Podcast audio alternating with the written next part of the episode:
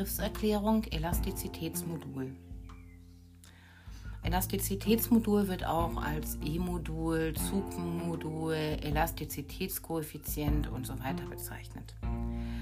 Da geht es eher darum, dass ähm, je mehr ein Material einen Widerstand gegen elastische Verformung entgegensetzt, desto größer ist das Elastizitätsmodul.